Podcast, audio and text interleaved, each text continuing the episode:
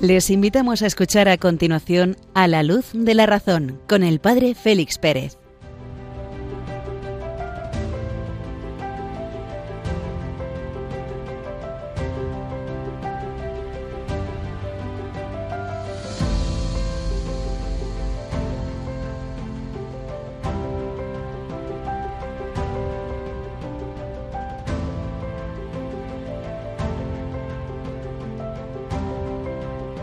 Muy buenas noches, queridos amigos de Radio María. Acabamos de escuchar las doce de la noche, comenzamos un nuevo día, una hora menos en las Islas Canarias, 21 de diciembre de 2022. Oh sol que naces de lo alto, oh oriente, esplendor de la luz eterna y sol de justicia. Ven e ilumina a los que están en las tinieblas y en sombras de muerte. Cantará así la liturgia esta tarde al declinar el día la antífona de las vísperas de este día veintiuno, sol que naces de lo alto, que iluminas la oscuridad, que iluminas la noche, la luz de la inteligencia, la luz de la fe, que iluminan nuestro mundo, que iluminan nuestro corazón. A este sol que nace de lo alto, a esta aurora de la mañana le confiamos nuestra vida. Desde Béjar en Salamanca os saluda cordialmente el Padre Félix Pérez, que os acompaña en este programa a la luz de la razón. Y estamos concluyendo este tiempo del Adviento que rápido pasa. Adviento como espera de la Navidad, celebración del nacimiento de Cristo, Salvador único de la historia, de la humanidad que debe ser reconducida a la justicia original, a la amistad con el Creador.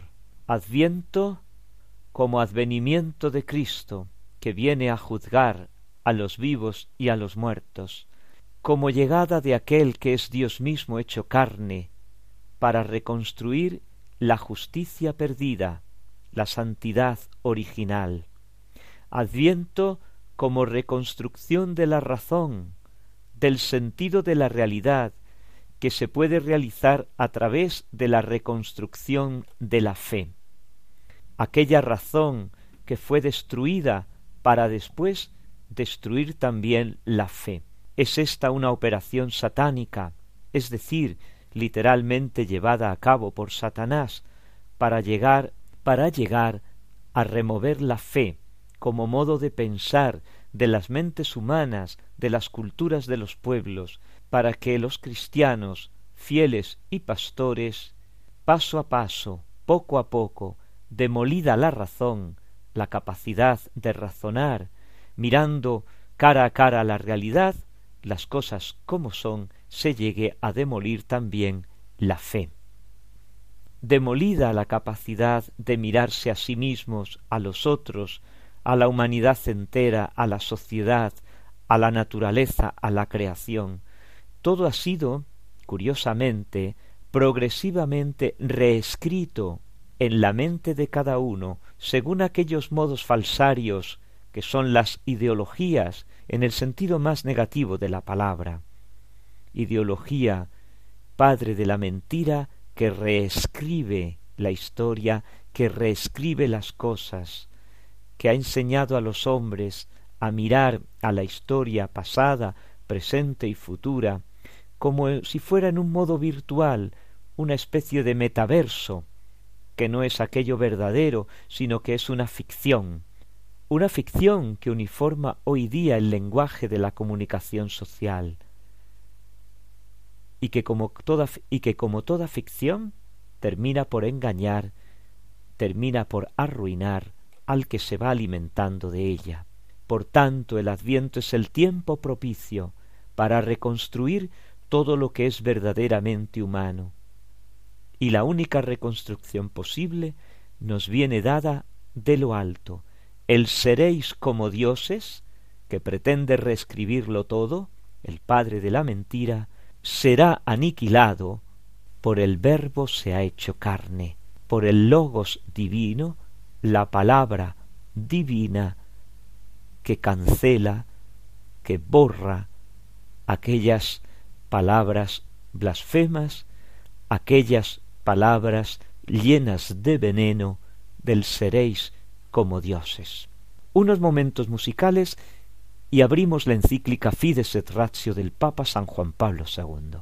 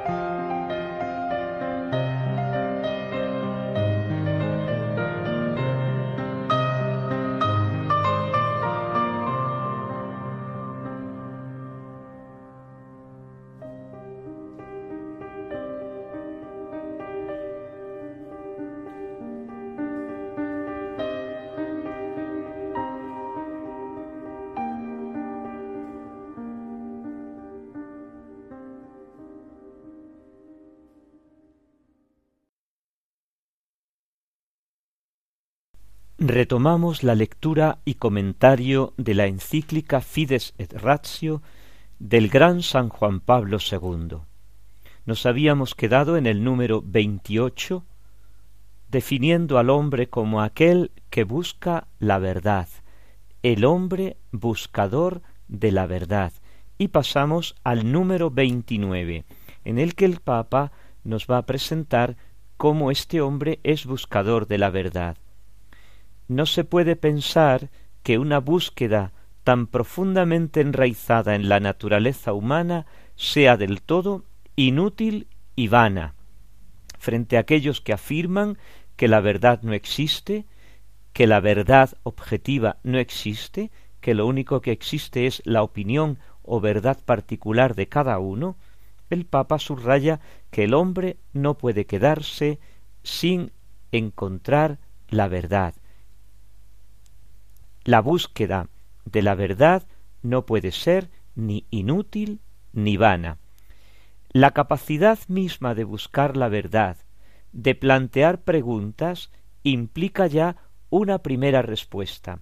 Esa misma capacidad reconocida al hombre ya es una primera respuesta. El hombre no comenzaría a buscar lo que desconociese del todo o considerase absolutamente inalcanzable el comienzo de la búsqueda, el comienzo de la investigación, forma parte de la misma estructura del ser humano. Solamente se mueve aquel que busca, solamente se mueve aquel que carece, el que tiene, el que tiene no busca, busca quien carece. Y el, y el ser humano, el hombre, es un ser carente de muchas cosas, y las busca porque las necesita. De hecho, esto es lo mismo que sucede en la investigación científica, dice el Papa. Cuando un científico, siguiendo una intuición suya, se pone a la búsqueda de una explicación lógica y verificable de un fenómeno determinado, confía desde el principio en que va a encontrar una respuesta. Y no se detiene ante los fracasos, no se detiene ante las dificultades, no se detiene ante las contrariedades, y sigue buscando hasta que encuentra una respuesta satisfactoria. Y éste, el científico, no considera inútil la intuición originaria, sólo por el hecho de que no ha alcanzado su objetivo. Más bien dirá con razón que no ha encontrado aún la respuesta adecuada, y el hombre, el científico, el investigador, sigue buscando, sigue buscando, sigue buscando hasta que encuentra la respuesta adecuada. Y este proceso que se da en el ámbito científico ocurre también en la investigación de la verdad en el ámbito de las cuestiones últimas. ¿Por qué? Porque la sed de verdad está tan radicada en el corazón del hombre que tener que prescindir de ella compromete la misma existencia humana. Basta observar la vida cotidiana. Basta observar la vida cotidiana para constatar cómo cada uno de nosotros lleva en sí mismo la urgencia de algunas preguntas esenciales y a la vez, dice el Papa, abriga en su interior al menos un atisbo de respuestas. ¿Quién soy yo? ¿Una persona? ¿Alguien que vive? ¿Alguien que se relaciona? Hay unas primeras preguntas y también unas primeras respuestas. Son respuestas de cuya verdad cada uno está convencido. ¿Por qué? Porque se experimentan en la primera persona y se pueden compartir, comunicar con otros. Respuestas a las que va llegando toda persona, a las que van llegando los demás. Es cierto, concluye el Papa, que no toda verdad alcanzada posee el mismo valor. Sin embargo, se confirma en ello la capacidad que el ser humano tiene de llegar a la verdad. El hombre es el ser que es capaz de llegar a la verdad. Así concluye este número 29. El hombre es el ser capaz de llegar a la verdad. Qué horizonte más bonito, qué horizonte más seguro, qué horizonte se abre para construir un mundo verdadero, un mundo bello, un mundo bueno. Y estamos concluyendo este tiempo del Adviento, el tiempo especialmente de María en el año litúrgico, porque es ella la que nos da el Redentor, la palabra, el logos, el verbo hecho carne. Colaboremos para que la Virgen siga dándonos al verbo, siga ofreciéndonos en Radio María ese verbo encarnado para también nosotros poder en nuestra vida encarnar la palabra recibida de lo alto. Colabora con Radio María.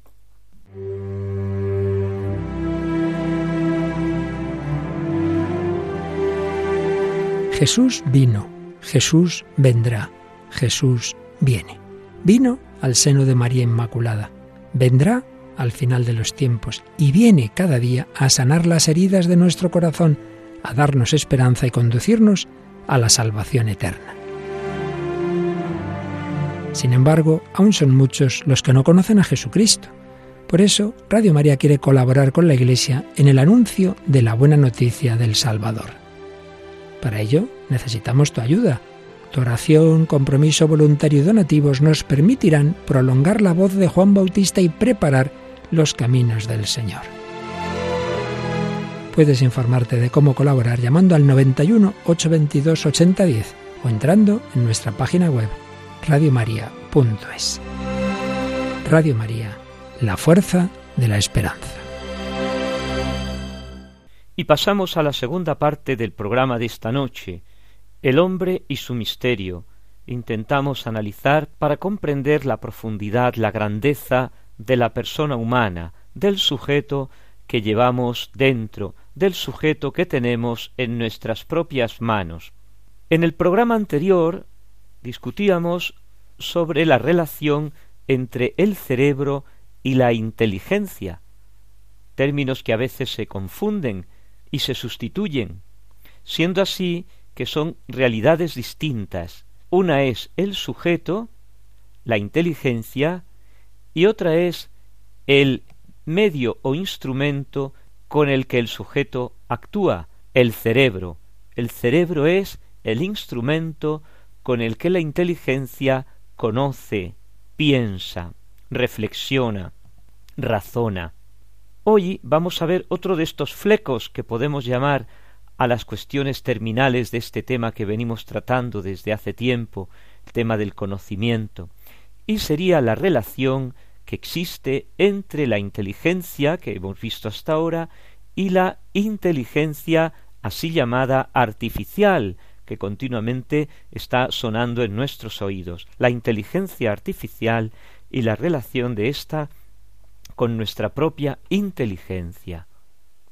Nosotros no estamos estudiando máquinas, sino el hombre.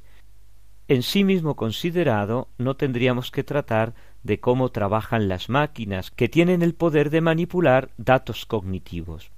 Pero, como en el presente tema nos ocupamos del fenómeno del conocimiento, no está fuera de lugar decir alguna palabra, algún pensamiento sobre la inteligencia artificial, porque hoy existe una notable confusión en este sector, determinado sobre todo por la tendencia de los divulgadores de la ciencia a enfatizar el problema, a subrayar algunos aspectos marginales de la informática más avanzada y hacer previsiones que rayan en la ciencia ficción. De hecho, por ejemplo, algunas películas de ciencia ficción, algunos reportajes, han acentuado la impresión de que ya están los presupuestos técnicos para llegar a alcanzar una verdadera inteligencia artificial. Pero esto es posible hoy.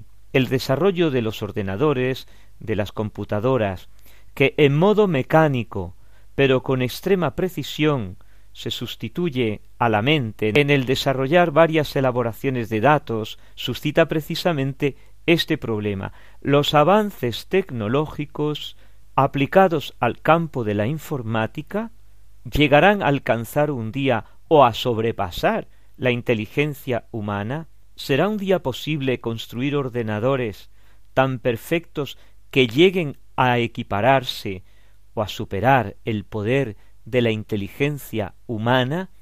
Esta es la cuestión. Vamos a intentar poner un poco de orden en esta selva conceptual, en todos estos conceptos que manejamos. Más que nada porque hablar de inteligencia artificial nos lleva a considerar la palabra inteligencia como un sustantivo y la palabra artificial como un especificativo, un adjetivo que especifica qué tipo de inteligencia, comparando, por tanto, inteligencia natural con inteligencia artificial y equiparando ambas, natural y artificial, como dos tipos de inteligencia. Lo primero que tenemos que decir es que la palabra inteligencia no se puede aplicar lo veremos al final como conclusión, no se puede aplicar estrictamente hablando a la inteligencia artificial, a lo artificial. ¿Por qué? Porque inteligencia significa, etimológicamente, intus legere, leer dentro de, que es precisamente lo que descubre Aristóteles. Aristóteles descubre que dentro de cada cosa, de cada ser, hay una idea, viene de su maestro Platón y es capaz de descubrir que dentro de cada ser hay una forma, una idea. Y eso, descubrir, leer dentro de cada ser una forma o una idea, eso es propio de la inteligencia humana y veremos que es exclusivo de la inteligencia. ¿Qué entendemos, pues, por inteligencia artificial? Pues es, en las ciencias de la computación, entendemos por inteligencia artificial aquella disciplina que intenta replicar y desarrollar la inteligencia y los procesos implícitos a través de ordenadores. Eh, no hay un acuerdo entre los científicos sobre la definición completa de inteligencia artificial, pero se han seguido principalmente cuatro enfoques. Dos centrados en los humanos, sistemas que piensan como personas humanas, sistemas como actúan eh, como personas humanas, y dos centrados en torno ya más específicamente a la racionalidad, sistemas que piensan racionalmente y sistemas que actúan racionalmente. Todo comenzó poco después de la Segunda Guerra Mundial. La inteligencia artificial, así llamada, abarca hoy una gran variedad de subcampos que van desde áreas de propósito general como el, aprendizaje y la percepción a otras más específicas llegando hasta el juego de ajedrez y la aplicación es ilimitada en distintos sectores y ámbitos. Por ejemplo, por ejemplo, en la web del Parlamento Europeo se ofrece esta definición de inteligencia artificial. Es la habilidad de una máquina de presentar las mismas capacidades que los seres humanos, como el razonamiento, el aprendizaje, la creatividad y la capacidad de planear. Sistemas tecnológicos que van percibiendo su entorno, que se relacionan con el entorno, que resuelven problemas y que actúan con un fin específico. La máquina, el ordenador recibe datos ya preparados o recopilados a través de sus propios sensores, por ejemplo una cámara, los procesa y responde a ellos. Así de sencillo es lo que llaman en el Parlamento Europeo la inteligencia artificial. Es sumamente importante porque se aplica a distintos campos. En el día a día, por ejemplo, en las compras por Internet, la publicidad, las búsquedas en la web, los asistentes personales digitales, traducciones automáticas, casas, ciudades e infraestructuras inteligentes, vehículos de conducción autónoma, ciberseguridad, en la salud, en el transporte, en las manufacturas, en la agricultura, en la distribución, son inmensos los campos en los que se aplica actualmente la inteligencia artificial. ¿Todo este avance tecnológico está exento de riesgos, está exento, de peligros? No. El mismo Parlamento Europeo, en una de sus encuestas, recoge el siguiente resultado. El 61% de los europeos está a favor de la inteligencia artificial y de los robots, pero el 88% 88% cree que necesitan un cuidado particular, una atención, una regulación. Vamos a tener en cuenta algunas anotaciones a este interesante mundo de la inteligencia artificial. A primera, una equiparación entre inteligencia humana e inteligencia artificial es absolutamente imposible dice el filósofo, el gran filósofo Batista Mondín. Sumamente interesante este autor. ¿Por qué? Porque basta tomar en consideración las varias funciones que desarrolla el lenguaje humano, que es espejo inmediato de la inteligencia, para darnos cuenta de que tal inteligencia artificial no se puede equiparar a la inteligencia humana. Cuatro son las funciones del lenguaje humano la descriptiva, la expresiva, la comunicativa, la ontológica. Un ordenador tiene la posibilidad de desarrollar, incluso de modo superior al hombre, solamente la primera, la descriptiva, y en cierta manera la comunicativa, la tercera. Pero el ordenador es incapaz de construir una poesía, aunque haya ordenadores que construyen poesías, pero combinaciones de palabras o de conceptos, pero no hay belleza. Y es el ordenador incapaz de definir un ente, de decir él por sí mismo qué es tal cosa, tal realidad que tengo frente a mí. La inteligencia humana no es sólo una colección de datos y de ideas, esto es un primer, un primer nivel, el más vacilar, el más evidente. La inteligencia humana es fantasía, es afectividad, es, es conciencia, es participación en el ser, es creatividad, es comunicación con los demás y con Dios. La inteligencia humana es expresión de una persona, se expresa en la oración, en el canto, en el amor, en la esperanza, en la invocación, en el sufrimiento, en la pasión, en el odio, en el deseo, en la esperanza, en la tristeza. Todo eso es, proviene de la inteligencia humana, porque es la percepción de la realidad, tal cual. Todo esto pertenece al orden de la admiración, de la estimación, de la adoración, de la entrega, de la caridad, de los valores, todo esto está fuera de cualquier cálculo, por tanto de cualquier combinación binaria sobre la que se basa el lenguaje informático. ¿Qué funciones de la inteligencia humana, de estas que hemos visto, pueden ser reproducidas por el lenguaje de una máquina? Sin duda ninguna los algoritmos, es decir, el pensamiento lógico, pero no el pensamiento analógico, el comunicativo el descriptivo y el comunicativo, pero no el expresivo y el ontológico.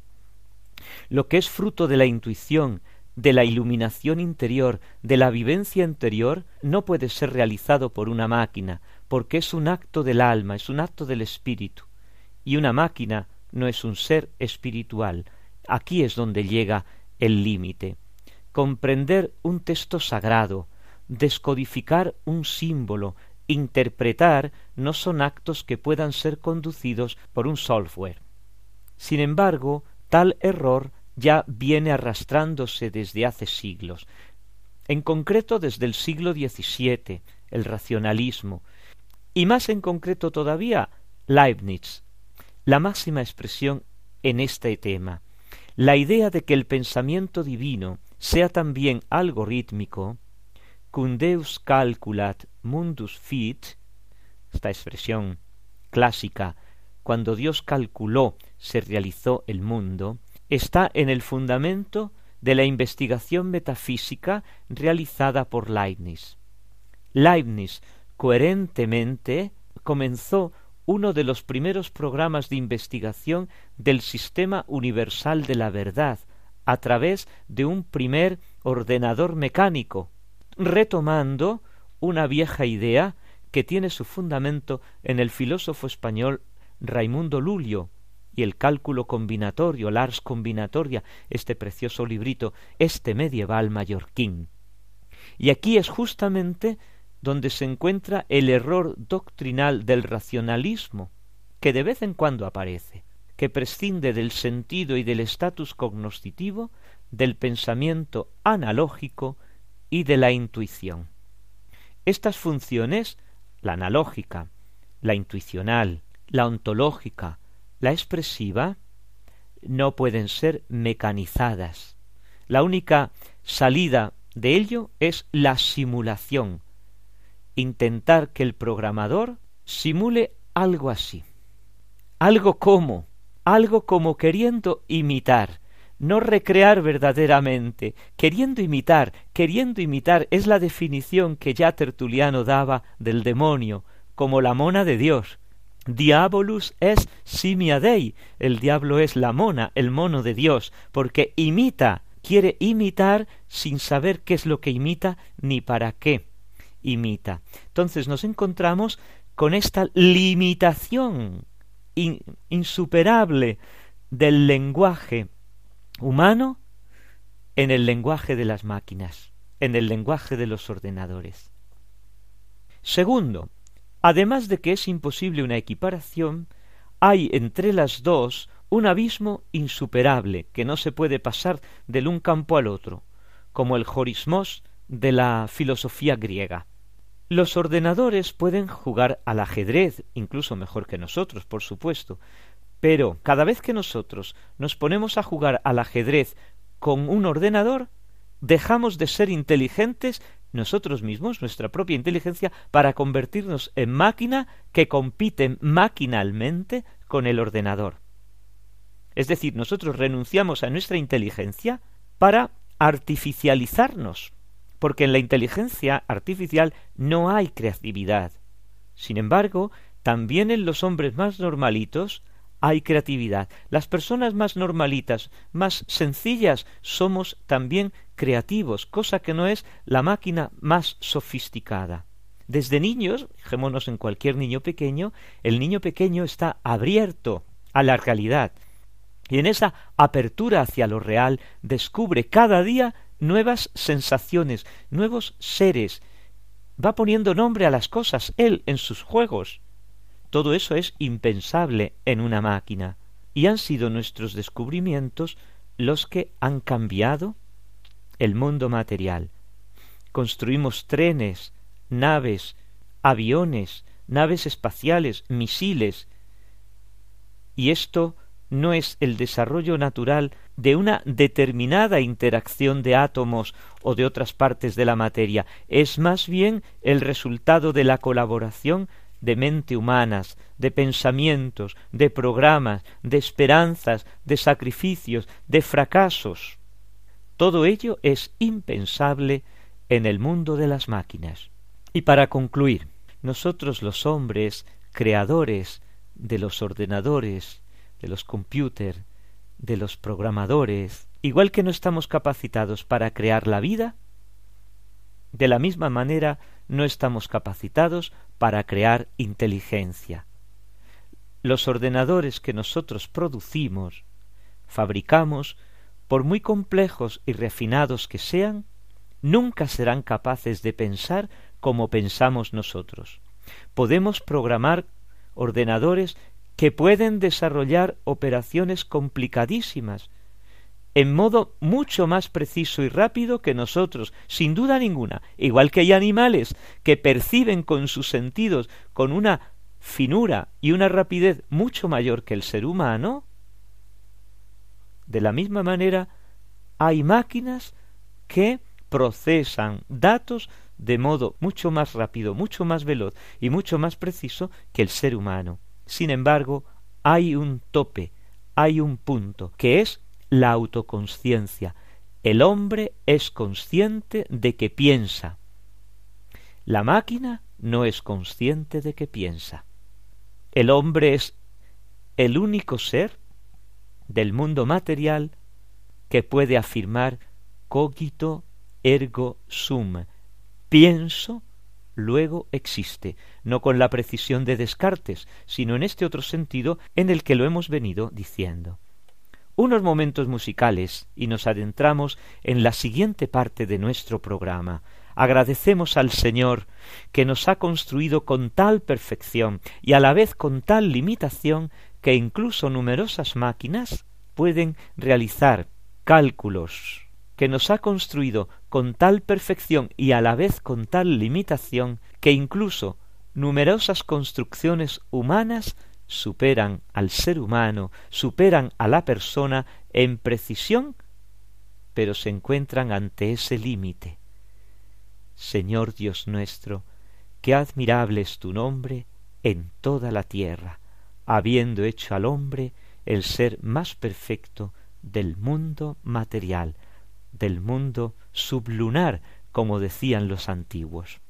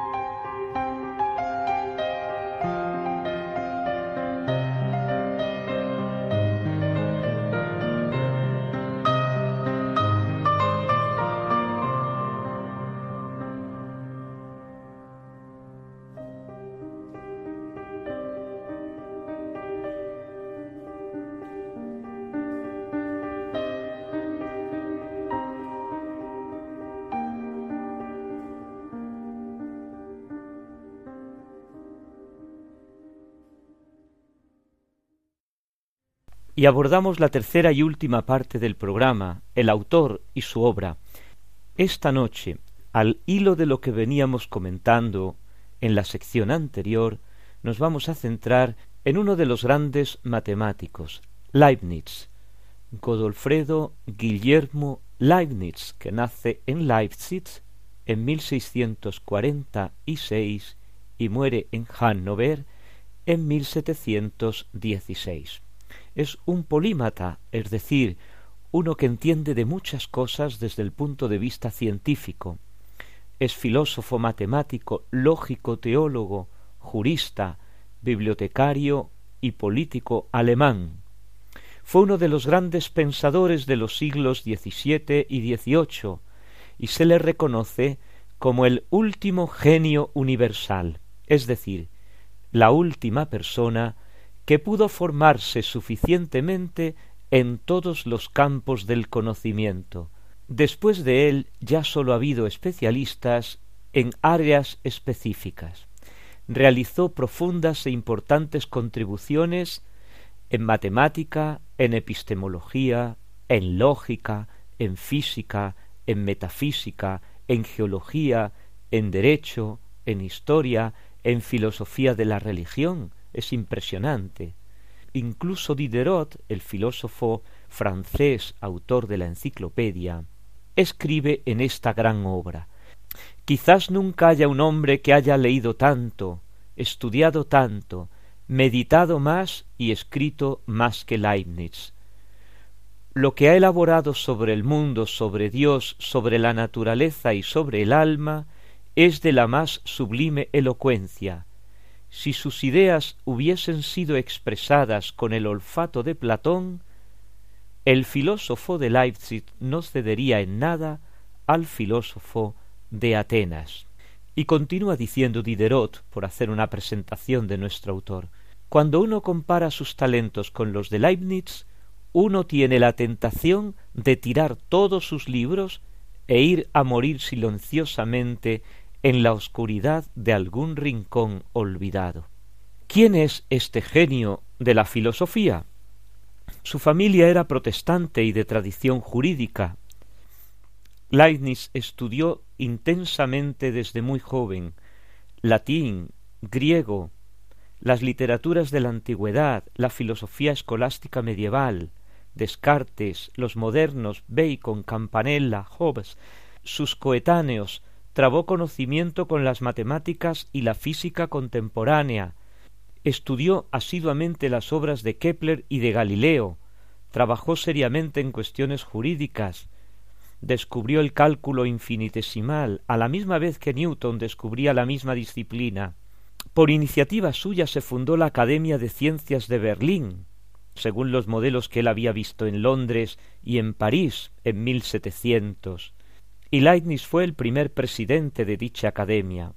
En definitiva, un gran personaje de su época, un referente en todas las áreas, incluso en la unión de los cristianos, con el francés Bossuet y con Rojas Espínola, tramó un plan para unir las iglesias protestantes con la católica, plan que fracasó.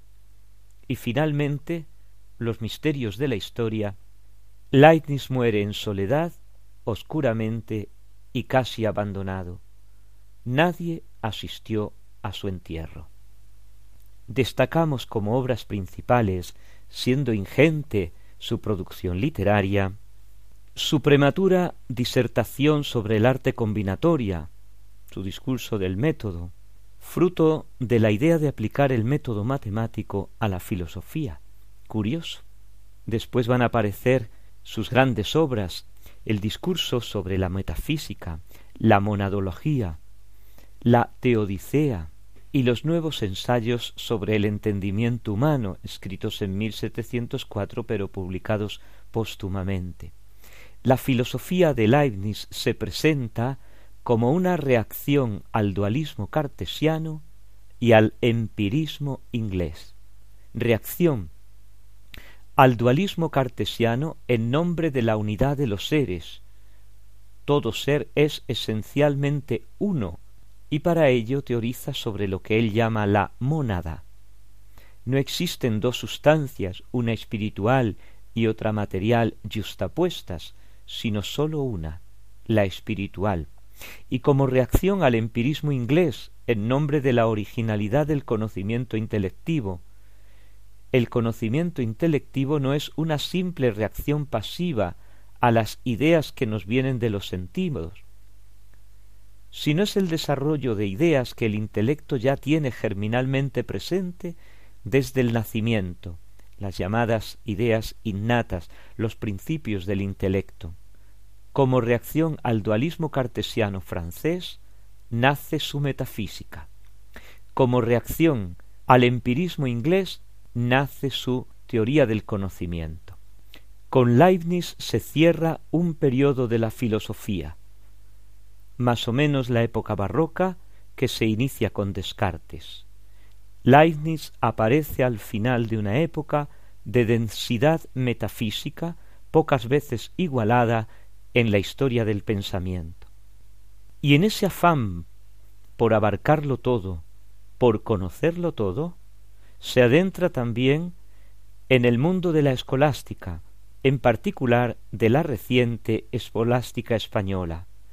Suárez, Melchor Cano, Domingo Báñez, Molina aparecen con mucha frecuencia citados en sus escritos, superando así por completo ese desdén hacia la escolástica que caracterizó a los superficiales pensadores del Renacimiento y que aún conservó en los primeros racionalistas. Vuelve a utilizar de modo explícito y nuevo las ideas aristotélicas, muchas de ellas medievales, numerosos conceptos teológicos aguzados en Trento. Leibniz es el resumen superior de toda su época entera. Vamos a ver brevemente algunos de los puntos fundamentales de su pensamiento. Él quiere unificar todos los saberes con una ciencia general o arte combinatoria, que no es sino una lógica matemática. Por eso se le considera precursor de esta disciplina de la lógica matemática, del neopositivismo e incluso del lenguaje de las máquinas. La informática y esta aplicada al conocimiento, la inteligencia artificial que hemos visto en la sección anterior. En su filosofía se concluye que todo existe con absoluta necesidad racional, las verdades absolutas o de razón, porque su opuesto es imposible, por ejemplo, las verdades matemáticas, dos y dos son cuatro y punto, y las verdades de hecho o contingentes, porque si existen es en virtud de que ellas y sólo ellas tienen una razón suficiente para existir. El hombre frecuentemente no conoce esa razón suficiente, y por eso estima muchas realidades como contingentes, pero Dios sabe perfectamente cuál es la razón suficiente de por qué una cosa existe y por qué existe de esta manera y no de otra. En lo que se refiere a Dios, crea él una ciencia nueva, lo que él llama la teodicea, para justificar el discurso de Dios.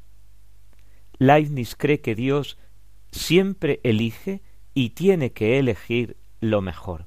Esa es la razón suficiente de sus elecciones. ¿Cómo podría Dios elegir lo menos bueno? Imposible. Por eso deduce de ahí Leibniz que este mundo, puesto que está creado por Dios, es el mejor de todos los mundos posibles. Es lo que se ha llamado el optimismo leibniziano. Y como es evidente que en el mundo hay males y muchos males, Leibniz escribe, como decía hace un momento, esa nueva ciencia, ese nuevo libro, ese nuevo texto, la Teodicea, que significa justificación de Dios. Quiere en ella justificar la existencia de los que llamamos males, tanto los metafísicos como los físicos como los morales. Un Dios óptimo del que afirma que está obligado a elegir siempre lo mejor. Era en realidad esta teodicea una réplica al diccionario histórico crítico de Pierre Bayle, que había salido a la luz entre 1695 y 97 y que contenía un catálogo estremecedor de todas las maldades humanas producidas a lo largo de los siglos para demostrar que Dios no existe. Era Beil el primer ateo combativo. Leibniz, para explicar la estructura del mundo y de los hombres, ideó unos seres últimos, simples, inextensos, ingenerables e incorruptibles a los que llama mónadas, y cuyas constelaciones son la esencia o sustancia misma de cada ser. Estas mónadas ni tienen puertas ni ventanas, es decir, no interactúan unas sobre otras, y sin embargo el mundo procede y se desarrolla según un ritmo coherente y lógico de ellas, y es que Dios ha preestablecido una armonía perfecta entre todas las mónadas, y todas ellas marchan al unísono. Es un motivo más para mirar al mundo con optimismo, porque este mundo es una máquina colosal, un reloj perfectísimo en el que todo marcha armoniosamente, porque el relojero es infinitamente sabio, infinitamente poderoso, infinitamente bueno, ha puesto en marcha esta admirable máquina que es la naturaleza, y la máquina funciona por sí misma, como el reloj que el relojero ha puesto en marcha y no tiene que volver a darle cuerda. Ojo porque tenemos aquí ya en germen, incluso en un contexto teológico de un hombre verdaderamente creyente, el concepto de la divinidad que la masonería pocos años después va a sacar a la luz, a partir de 1717.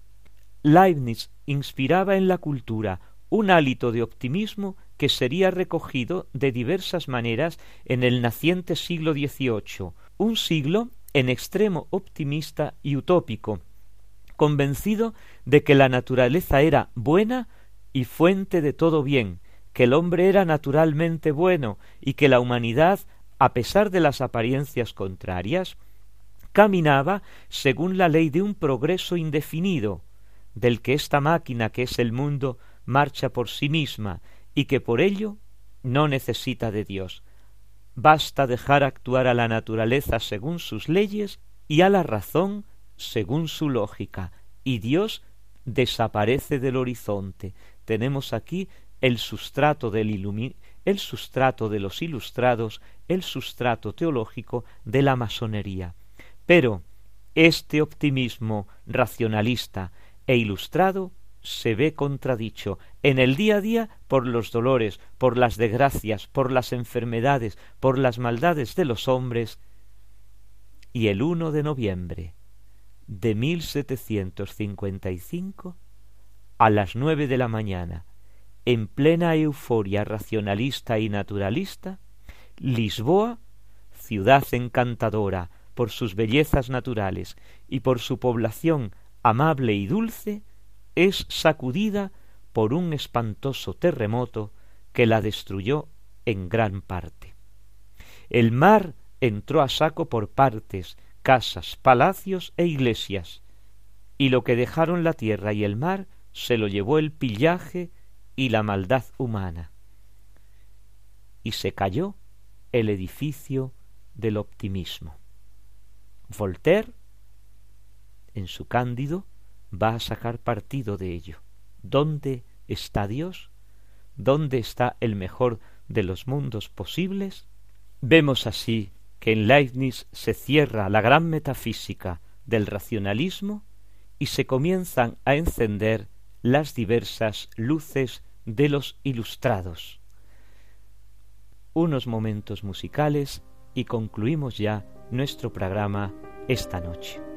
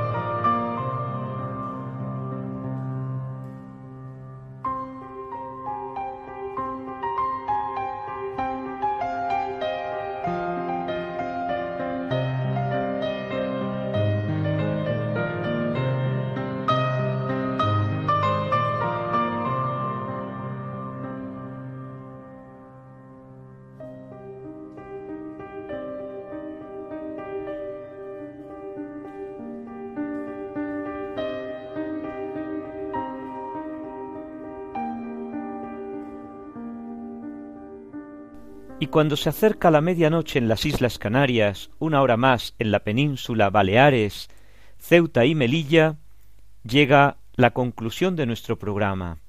Llega la conclusión del programa. Continuamos con la luz de la fe encendida. Esa no se apaga nunca. Continuamos con la luz de la razón, la pequeña lámpara encendida. Podéis dirigir vuestras sugerencias, comentarios, dudas, preguntas al correo electrónico del programa a la luz de la razón arroba Radio María ES. Allí os esperamos, queridos amigos. Muy buenas noches. Que Dios os bendiga. Ave María Purísima.